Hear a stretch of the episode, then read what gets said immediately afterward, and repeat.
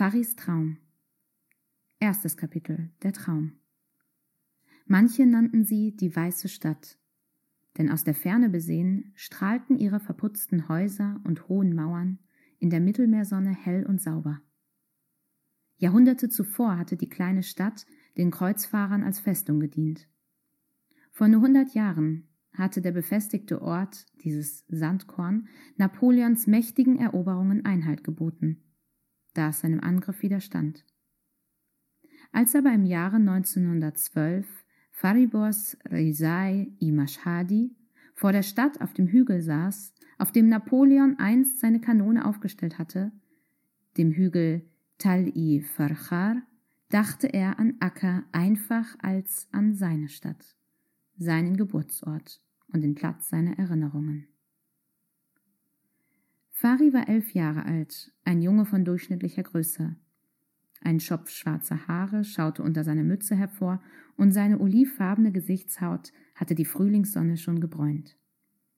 Er hatte große, tiefe, lebendige Augen, die alles, was sie anschauten, zu durchdringen schienen. Und sie schauten alles an. Für Fari war diese alte Stadt voller Bedeutung, denn er kannte ihre Geheimnisse, ihre dunklen alten Wohnungen und Straßen, und hier lebten seine Freunde und seine Familie. Die Stadt sah von nahem ganz und gar nicht so aus wie aus der Entfernung von einigen Kilometern. Denn von dort aus konnte man den Schmutz in den Straßen nicht erkennen, nicht die dürren Hunde, die auf dem Marktplatz umherstrichen, die dunklen Toreingänge und die armen, zerlumpten Menschen, die mehr schlecht als recht ihr Leben fristeten. Vom Hügel aus konnte Fari die Moschee von Yazar Pascha und die vielen Türme erkennen, von denen der Muezzin die Muslime zum Gebet rief. Die dünnen Turmspitzen überragten die anderen gewöhnlichen Häuser, die armselig aneinander klebten. Zur Rechten konnte Fari die kahlen Berge sehen, die wie eine hohe Mauer aufragten und gegen Norden den Weg nach Beirut säumten. Zur Linken erstreckte sich eine lange, anders geartete Bergkette, viel ebener, wie ein Sporn ins Meer hinein, die plötzlich ins Mittelmeer abfiel. Am Fuß des Karmel machte Fari die Häuser der wachsenden Stadt Haifa aus. Sie war etwa 15 Kilometer entfernt. Auf halber Höhe meinte er das Gebäude zu erkennen, in das die sterblichen Überreste des Bab überführt worden waren. Erst drei Jahre war das her. Genau vor ihm breiteten sich die blauen Wasser des riesigen Mittelmeeres aus und bildeten eine halbmondförmige Bucht zwischen Haifa und Akka, umsäumt von weißem Strand, auf dem Kutschen zwischen den beiden Städten hin und her fuhren. Ständig wehte eine Brise vom Meer her.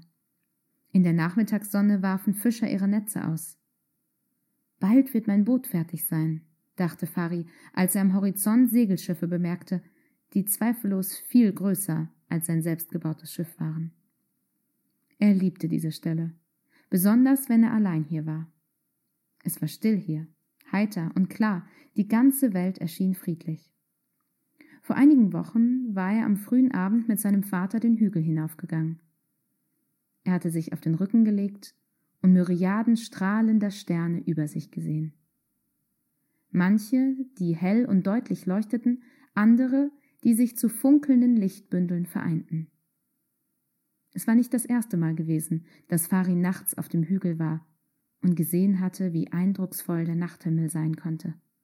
Aber in jener Nacht begann für ihn eine besondere Zeit. Eine Zeit, in der die Gedanken, die ihn nun schon seit fast einem Jahr quälten, plötzlich einen Sinn bekamen.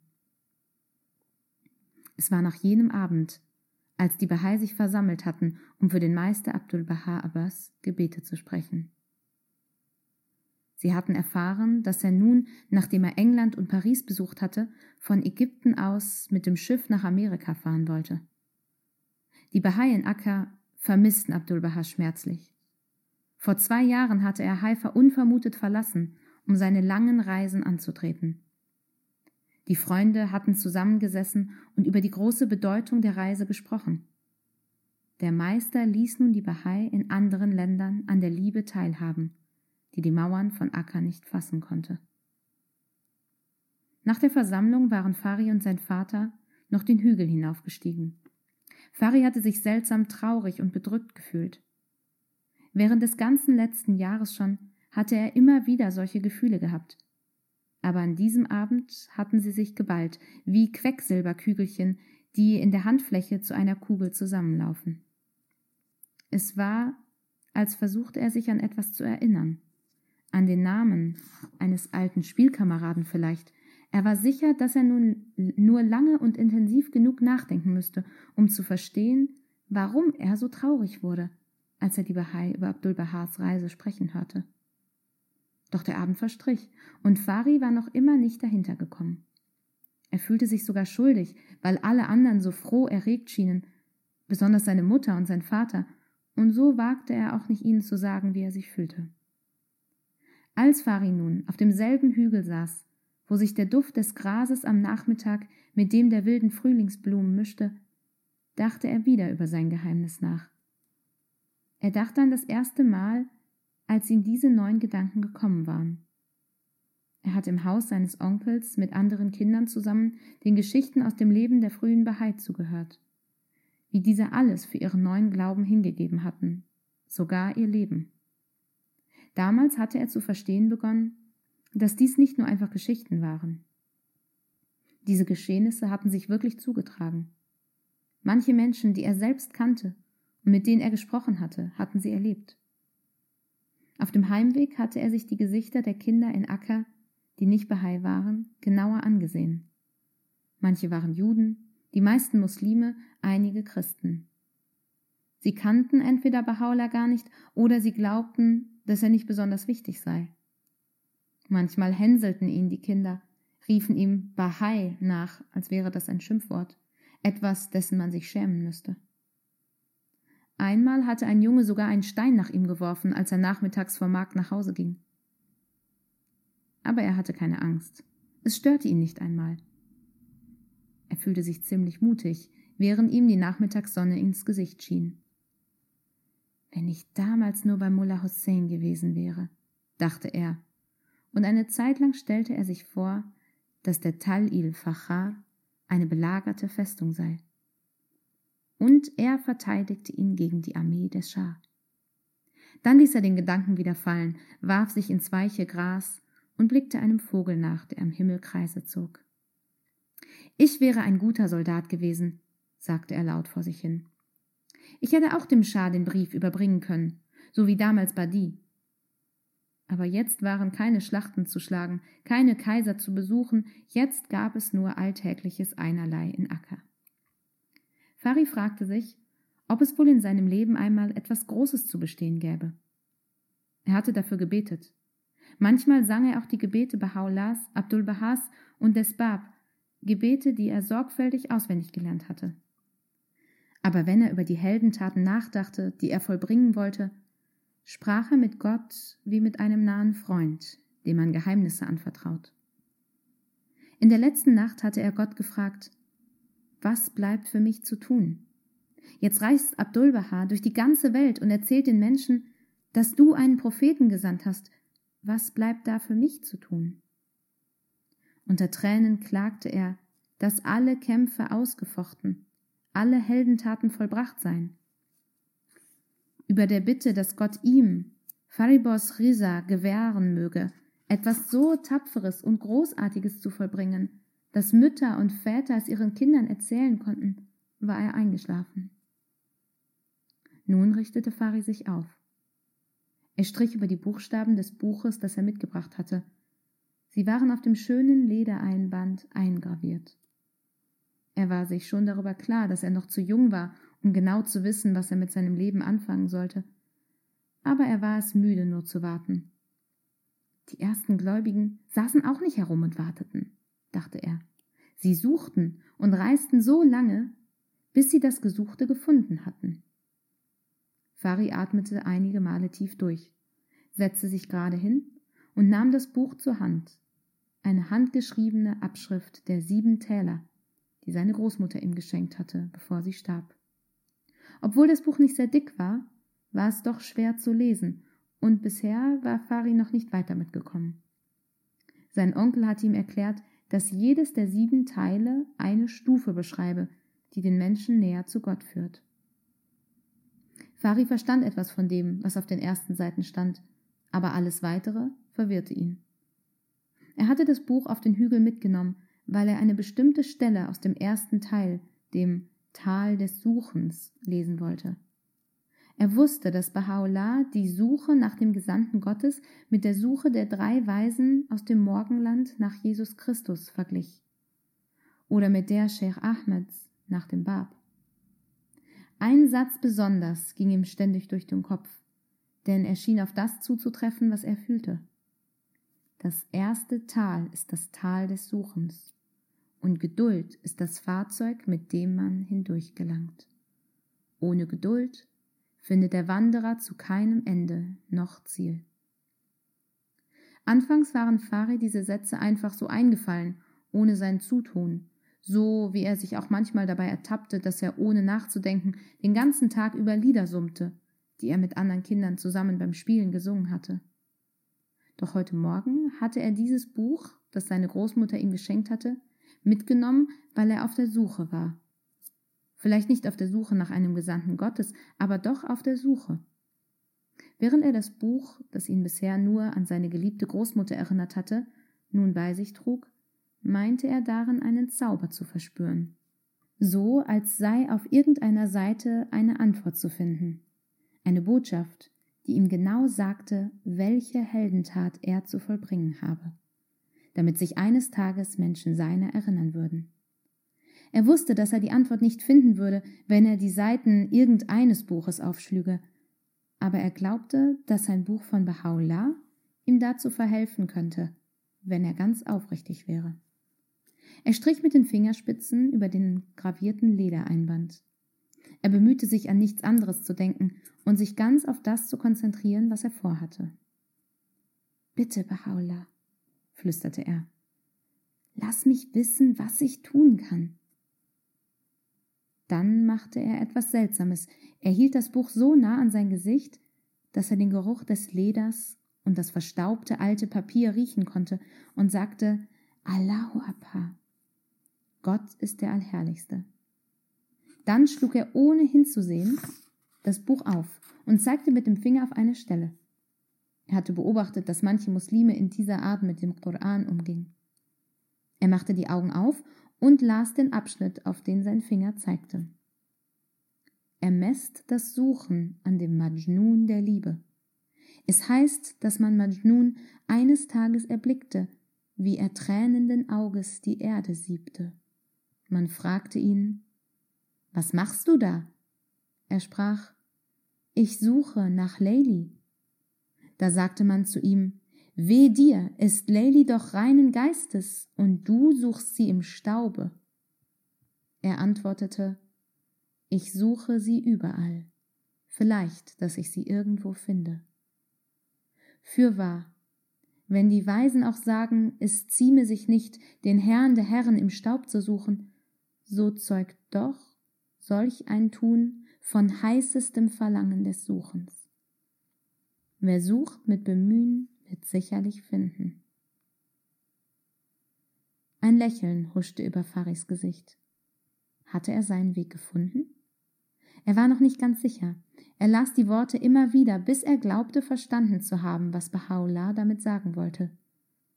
Es schien zu bedeuten, dass er Geduld haben und zugleich mit aller Kraft fortfahren müsse, nach der Antwort zu suchen. Er schaute auf. Er wusste noch immer nicht viel genauer als zuvor, was er tun sollte. Dann legte er das Buch ins Gras, legte sich auf den Rücken und beobachtete die Wolken, die ruhig auf die Berge zutrieben. Er pflückte einen grünen Halm und kaute auf ihm herum, aber der schmeckte so bitter, dass er ihn wegwarf. Nach einer Weile rutschte er in eine Kuhle und lag nun bequemer auf dem Boden. Er stieß ein paar lange Seufzer aus, gähnte ein oder zweimal, streckte die Arme über dem Kopf aus und war innerhalb weniger Minuten fest eingeschlafen. Die raue Stimme, die in sein Ohr flüsterte, gehörte einem kleinen Mann mit runzligem Gesicht, einem dicken Mann, der einen großen Turban trug. Sprich, kleiner Junge, wisperte er, beeile dich, bevor sie fortgehen. Sie sind alle nur gekommen, um dich sprechen zu hören. Der Mann kicherte, als Fari auf die wogende, unruhige Menge blickte, die sich vor der Moschee versammelt hatte. Fari stand auf der Bühne und hatte ihnen etwas Wichtiges zu sagen. Es ging um Baha'u'llah. Er wollte ihnen sagen, dass Baha'u'llah ein Prophet Gottes, eine Manifestation ist, aber er wusste nicht, wie er es ihnen erklären sollte. Sicher würden sie sich über die Nachricht freuen, doch sie wurden einfach nicht ruhig. Das Stimmengewirr war so laut, dass Fari sicher war, dass sie ihn nicht verstehen könnten. Nun mach einmal, kleiner Junge, dass sie ruhig sind, flüsterte der seltsame Mann und lächelte spöttisch. Fari ärgerte sich über ihn und versuchte zu schreien, aber nur ein Flüstern kam über seine Stimmen. Höre, o Volk von Akka, sagte er, aber kein Mensch hörte ihm zu, und die Menge wurde immer unruhiger. Nun rede doch schon, rief einer. Ja, warum hast du uns denn hierher kommen lassen? schrie ein anderer. Wenn du etwas zu sagen hast, so sage es endlich. Wir müssen uns um unsere Geschäfte kümmern. Und lauter und lauter skandierten sie Sprich, sprich. Je lauter sie schrien, desto verzweifelter wurde Fari. Schließlich hob er die Hände hoch, um ihnen zu verstehen zu geben, dass sie ruhig sein sollten. Er bemühte sich ernst und sicher auszusehen, damit sie ihm ihre Aufmerksamkeit schenkten. Nach und nach beruhigte sich die seltsame Menge und das Gemurmel verstummte. Fari räusperte sich und sagte dann Meine lieben Freunde, ich möchte euch allen eine frohe Botschaft mitteilen. Leiser und leiser kamen seine Worte, bis seine Stimme schließlich versagte. Seine Kehle war wie von Sonne und Wind ausgetrocknet. Was hat er gesagt? murrten einige. So rede doch, schrien andere, und bald lärmte die Menge wie zuvor. Hinten wandten sich einige Leute zum Gehen. Gehen wir, er hat seine Chance gehabt. Nein, nein, ihr dürft nicht fortgehen, versuchte Farid zu schreien, aber niemand hörte ihn. Nach und nach zerstreute sich die Menge und verschwand in den engen Gassen, die von der Moschee weg in die übrigen Stadtviertel Akkas führten. Auch der kleine Mann schritt, immer noch schäbig lächelnd, von dann. Fari war nun allein. Vor der Moschee setzte er sich auf den Boden, Tränen stürzten ihm aus den Augen, seine Brust hob und senkte sich vor Schluchzen. Er hatte seine Chance verpasst. Plötzlich riss ihn das laute Wiehern eines Pferdes aus seinem Kummer. Er sprang auf, und als er sich umwandte, sah er einen schönen Rappen mit kurzgeschorener Mähne, blankem, schwarzen, mit Silberknöpfen verzierten Ledersattel und silbernen Zügeln. Noch nie hatte er ein so herrliches Pferd gesehen, nicht einmal auf Bildern arabischer Hengste. Gerade wollte er die Hand nach ihm ausstrecken, um es zu streicheln, als es auf ihn zukam und ihn nüstern an seinem Arm rieb. Dann kniete es sich vor ihm nieder, damit er aufsteigen konnte. Fari blickte erstaunt um sich, um zu sehen, ob der Besitzer in der Nähe sei, denn er wollte ihn fragen, ob er ihm erlaubte, das Pferd zu reiten, aber niemand war da. Die Straßen der Stadt waren wie ausgestorben. Vorsichtig bestieg er das Pferd. Das stand auf und trabte gelassen die Straße entlang, als wüsste es, wohin es gehen sollte. Eigenartigerweise verursachte das Pferd kein Geräusch auf den harten Steinen, und obwohl Fari nicht wusste, wohin ihn das Pferd bringen würde, verspürte er überhaupt keine Angst. Denn in der Gangart und im Verhalten des Pferdes lag etwas Beruhigendes. Die Straße wurde immer enger, dunkler und abschüssiger, bis sie allmählich fast zu einem Tunnel wurde. Dann war es völlig dunkel. Und Fari fing schon an, sich zu ängstigen, als plötzlich vor ihm ein schwaches Licht aufschien. Allmählich erkannte er, dass er in einer großen, alten, steinernen Halle war, ähnlich dem Innenraum einer nicht ausgebauten Moschee oder einer alten Festung. Doch war diese Halle weder feucht noch kalt. Als das Pferd die Halle fast durchquert hatte, wurde das Licht heller. Fari konnte eine erhöhte Tribüne und einen alten Mann erkennen. Er hatte saubere, aber einfache Kleider an.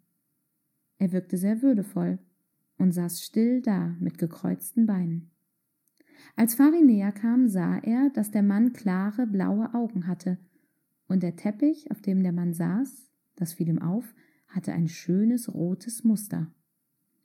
Er war mit einem dunkelroten Umhang bekleidet und trug einen weißen Turban. Ein Leuchten umgab ihn, und Fari sah, dass sein Gesichtsausdruck gütig war. Das Pferd schritt direkt auf die Tribüne zu und blieb davor stehen. Faris Augen befanden sich nun auf einer Ebene mit denen des Mannes, der langsam die Hand hob und das Pferd beifällig anblickte. Gut gemacht, mein Geduldiger. Und du bist Fari, der Sucher? Ja, erwiderte Fari. Ich bin Sheikh Ahmed i Ahsai, sprach der alte Mann, und zu meiner Lebzeit war ich ein Sucher wie du. Sie waren der Lehrer von Sayyid Kasim. Ja, Fari.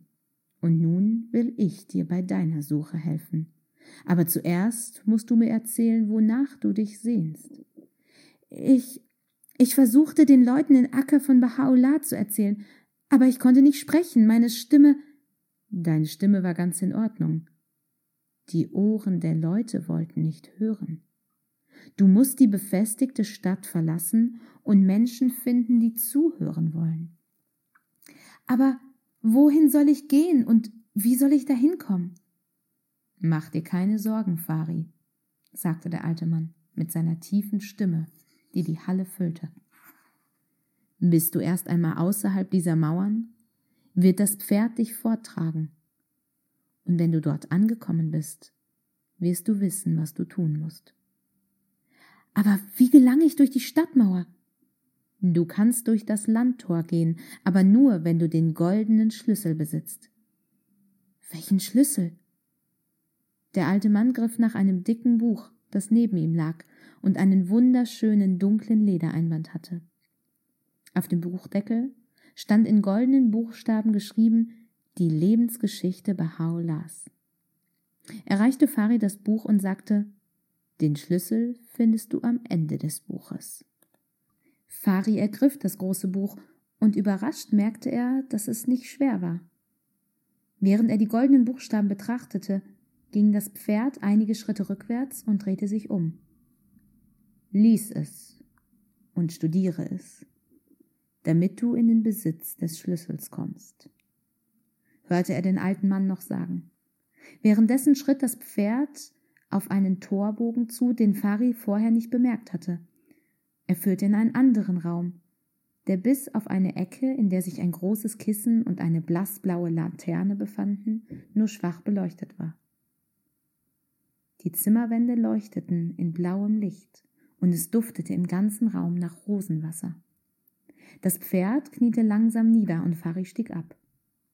Er nahm das Buch und setzte sich auf das mit weißem Satin bezogene Kissen. Er legte das riesige Buch auf seinen Schoß und blätterte die ersten Seiten um. Die Buchstaben waren sehr klein gedruckt und ließen sich schwer entziffern, und die Sätze waren lang und verwirrend. Fari las diese Stellen mehrmals, um sie zu verstehen, doch bald gab er die Hoffnung auf und überblätterte die schwierigen Seiten einfach, bis er ans Ende kam.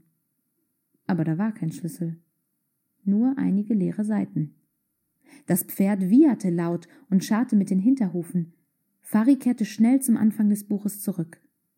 Wieder kämpfte er mit den Worten, stundenlang las er weiter, bis seine Augen rot wurden und die Buchstaben verschwammen. Er wünschte sich, für nur einen Augenblick schlafen zu dürfen und sich auf das weiche, glatte Kissen zu legen, aber jedes Mal, wenn er merkte, dass er einnicken wollte, schnellte er hoch und zwang sich weiterzulesen. Allmählich ließen sich die Seiten leichter entziffern, und Fari merkte, dass er jetzt nicht mehr müde war, sondern wacher wurde. Ohne es zu merken, hatte er das Buch zu Ende gelesen. Er blätterte die letzte Seite um und entdeckte, genau wie es der alte Mann versprochen hatte, einen glänzenden goldenen Schlüssel, der etwa so groß war wie Faris Hand. Der Schlüssel, der Schlüssel zum Landtor, rief er aus. Sorgsam nahm er den glatten metallenen Schlüssel in die Hand, und das Pferd kniete vor ihm nieder, damit er aufsteigen konnte. Ich muss ihn Sheikh Ahmed zeigen, dachte Fari aufgeregt, aber als das Pferd durch das Tor zurückging, war der Raum verschwunden, und Fari befand sich plötzlich draußen auf den Straßen Ackers. Das Pferd trabte auf das Landtor zu. Fari hielt den Schlüssel mit beiden Händen fest. Er konnte die Menschen in der Stadt nur undeutlich sehen. Dichter Nebel verschluckte sie. Sie blickten voller Verwunderung auf das glänzende Gold, das den Nebel durchdrang, und auf Fari, wie er majestätisch auf seinem stolzen Ross dahinritt. Als er zum Tor kam, streckte der Wächter die Hand nach dem Schlüssel aus. Kaum hatte Fari den Schlüssel übergeben, da öffnete sich mit einem Schwung das Tor und das Ross stürmte in Windeseile hindurch. Fari griff nach den Zügeln, er wollte schreien aus Furcht oder Schmerz, aber er konnte es nicht, alles ging viel zu schnell. Das Pferd stieg auf in die Lüfte und Fari klammerte sich krampfhaft an seinen Hals, während er die Baumspitzen unter sich verschwinden sah. Er stieg höher als die Berge und bemerkte, dass die Stadt Acker immer kleiner wurde. Mutter, Vater, stammelte er, aber seine Worte verwehten im Wind. Dann verlangsamte sich der Anstieg. Fari packte die Zügel, fertig zum Absturz. Wie ein hoch in die Luft geworfener Ball am höchsten Punkt einen Augenblick verharrt, so wartete Fari auf den Sturz, aber er blieb aus. Er stand völlig schwerelos, schien sich in der Luft zu wiegen. Er war plötzlich ganz ruhig, als könne keine Angst, keine Schwierigkeit, keine Einsamkeit ihn je berühren. Er schaute nach unten. Acker war nur ein Fleckchen und Haifa nicht viel größer, doch bei näherem Hinsehen erkannte er, dass pulsierende Lichtringe von den beiden Städten aufstiegen. Die Lichtringe wurden größer, breiteten sich aus und schimmerten wie die Wellenkreise auf einem Teich, in den man einen Stein geworfen hat. Die Städte, über die sie flogen, lagen im Dämmerlicht, bis der nächste Lichtring ausgestoßen wurde und sie erhellte. Fari beobachtete wie hypnotisiert das fortwährende Pulsieren des Lichtes, bis er gerade zu verstehen glaubte, was da geschah. Da merkte er, dass er sich wieder bewegte. Wie von einem riesigen Magneten wurde er auf die Erde zurückgezogen, aber das Pferd war verschwunden. Kopfüber stürzte er durch den Raum auf einen der Lichtflecken zu. Er hatte keine Angst. Wie eine Möwe, die einen Schwarm von Fischen erspäht hat, schien er hinabzusegeln. Er fürchtete sich nicht, er fühlte sich ruhig und zufrieden. Er legte einfach seine Arme dicht an den Körper, sah geradeaus, das Gesicht im Wind und fühlte sich stark und sicher, als wisse er genau, was er tue, als sei er Teil von etwas Wunderbarem. Während er durch den Raum auf eine der Städte zusteuerte, bemühte er sich, die Straßen und Häuser zu erkennen. Hatte er diesen Ort schon einmal gesehen? Er war sich nicht sicher. Dann ließ etwas ihn langsamer werden und anhalten, eine Stimme, die ihn von weit her rief. Fari, Fari, rief sie, und da stand er mitten in der Luft still. Fari, rief sie wiederum, und dann wurde er geschüttelt, und die Stimme wurde deutlicher. Fari, wach auf, du Faulpelz! Die Stimme durchdrang Schichten von Raum und Schlaf.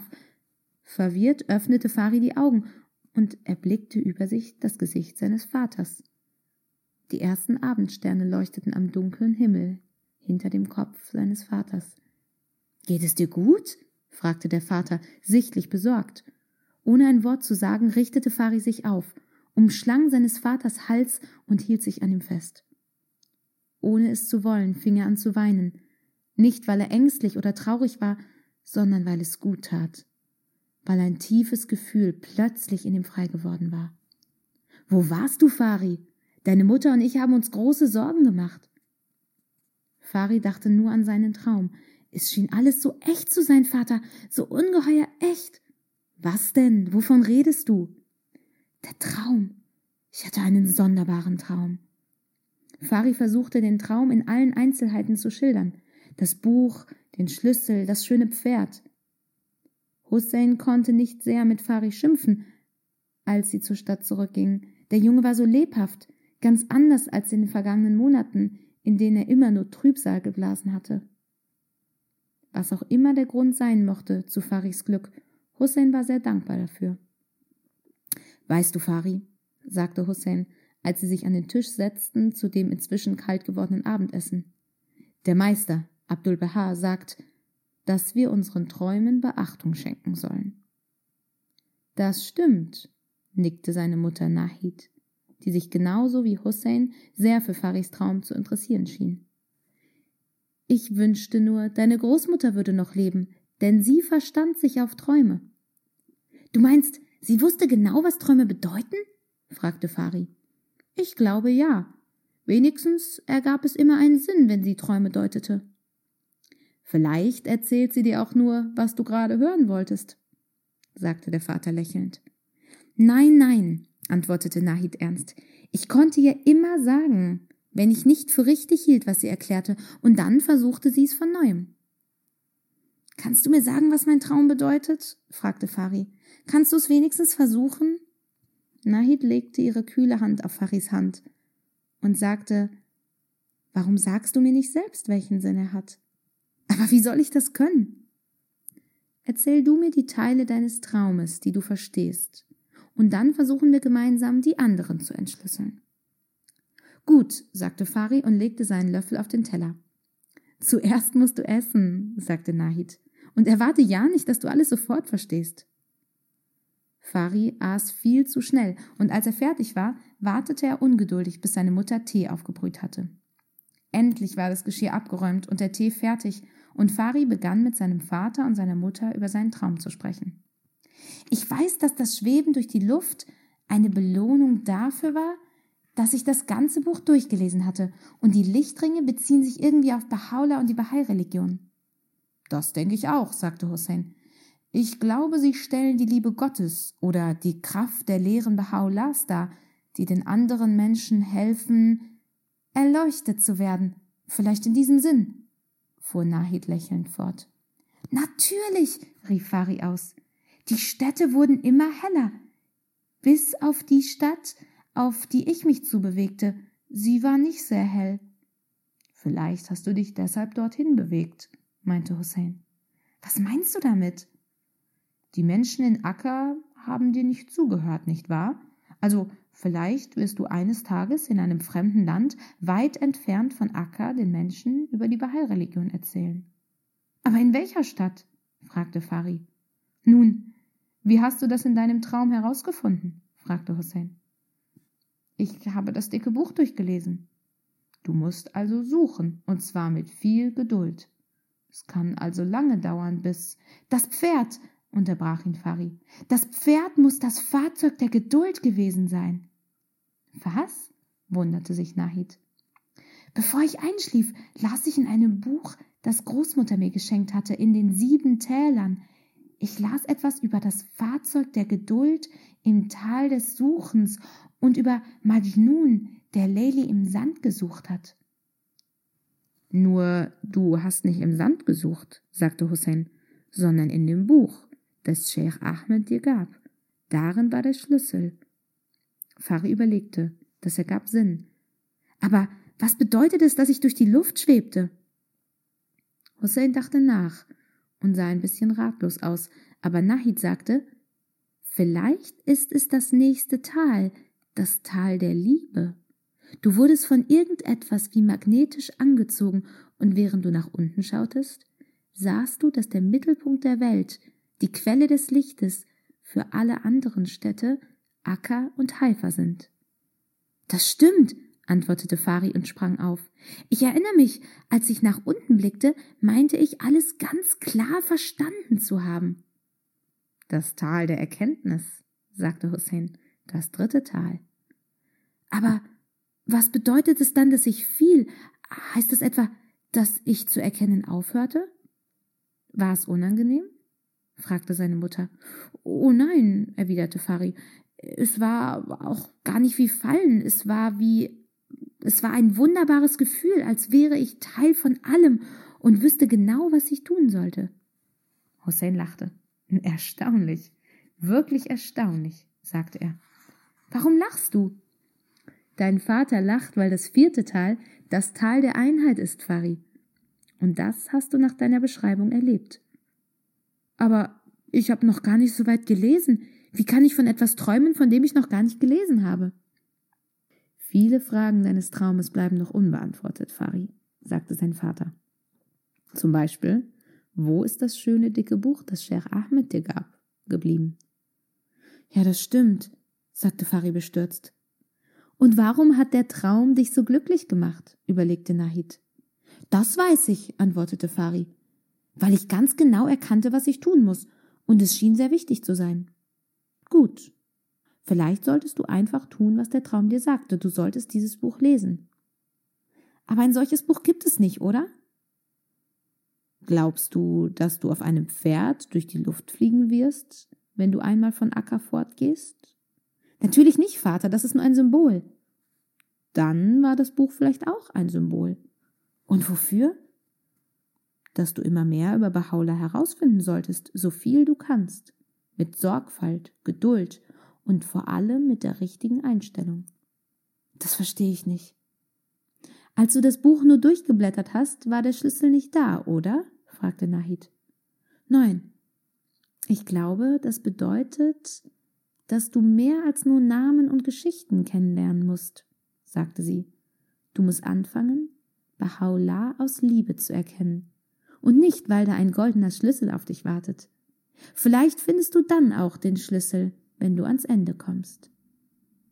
Die drei sprachen noch geraume Zeit über Faris Traum und was er bedeuten könnte, und über berühmte Träume, die in Erfüllung gegangen waren, und je länger sie sich unterhielten, desto klarer erkannte Fari, dass der Traum wichtig war und er ihn zu befolgen hatte. Nach ihrem langen Gespräch sangen sie noch Abendgebete, und dann ging Fari schlafen, obwohl er gar nicht müde war. Mutter, wann soll ich mit meiner Suche beginnen? fragte er Nahid, als sie sich über ihn beugte und ihn auf die Stirn küsste.